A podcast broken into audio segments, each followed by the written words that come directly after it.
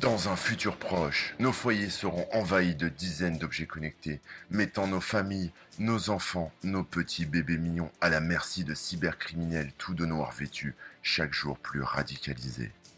Ces dispositifs vulnérables nous filment dans la plus stricte intimité, gèrent nos allées-venues et écoutent nos conversations privées à la recherche de commandes vocales à exécuter. C'est chaud, non? C'est chaud ou pas? C'est chaud. Bon alors moi c'est Corben, je suis ravi de vous retrouver pour un nouvel épisode de Dans la sauce.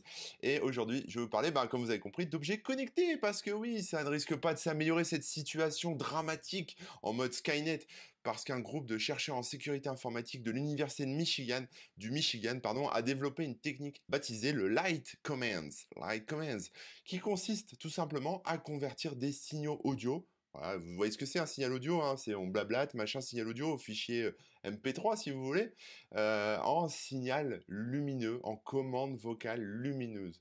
Et qu'est-ce qu'on peut faire avec ça? Bah, Tout simplement, on peut transmettre grâce à un laser, on peut injecter grâce à un laser une commande frauduleuse à une enceinte connectée, par exemple. Amazon Alexa, Google Home, Siri, etc., etc. J'en passe, c'est les meilleurs.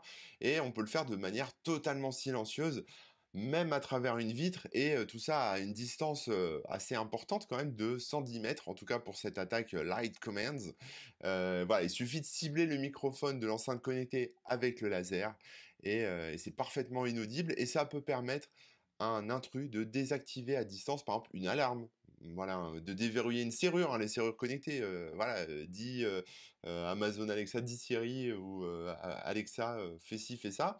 Voilà, vous pouvez démarrer une voiture, vous pouvez exfiltrer de la donnée, vous pouvez récupérer des informations personnelles et même lancer des commandes qui seraient malveillantes en exploitant des failles d'autres objets connectés qui seraient chez vous, connectés au même réseau, etc. Bref, d'influencer tout cet écosystème d'objets connectés que vous avez chez vous. Et euh, bah c'est pas cool, hein, c'est pas cool. Et surtout pour ça, ils n'ont pas besoin de gros matos. Hein. Ils ont utilisé des, lasers qui servent normalement de jouets pour les, pour les petits chatons mignons. Et au total, tout l'équipement leur a coûté moins de 2000 dollars. J'allais dire 2000 dollars, de 2000 dollars. Et, euh, et voilà, donc c'est une attaque qui est quand même assez intéressante. Alors on n'a pas plus de détails que ça pour l'instant, parce que ça sera présenté lors de la prochaine Black Hat Europe 2020 qui cette année n'aura pas lieu en présentiel, hein, comme disent les experts en, en, conférence et en réunion, mais qui aura lieu du 7 au 10 décembre en version totalement virtuelle cette année. Euh, voilà, c'est tout à fait, euh, tout à fait dramatique pour, pour la Black Hat, mais j'ai hâte d'en savoir plus sur cette attaque.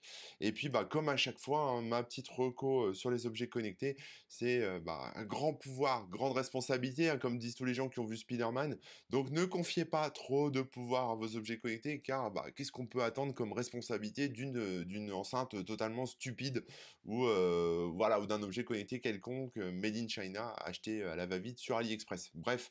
Vous l'aurez compris, euh, vous ne pouvez pas pour l'instant vous prémunir, mais l'objectif de ces chercheurs, c'est quand même d'essayer de comprendre comment fonctionnent ces fameuses injections, euh, bah, injections de lumière. Hein. c'est rigolo, hein, mais c'est ça, c'est comme une, injection SQL. Euh, voilà, ça, ça, fonctionne un peu pareil, mais c'est une injection de lumière et comprendre comment ça, agit physiquement sur un système, sur les appareils, pour justement imaginer derrière des parades, imaginer des nouvelles architectures matérielles et ainsi renforcer bah, la sécurité de nos objets connectés. Donc c'est pour le bien, hein, c'est pas pour, pour nous mettre tous dans la panade.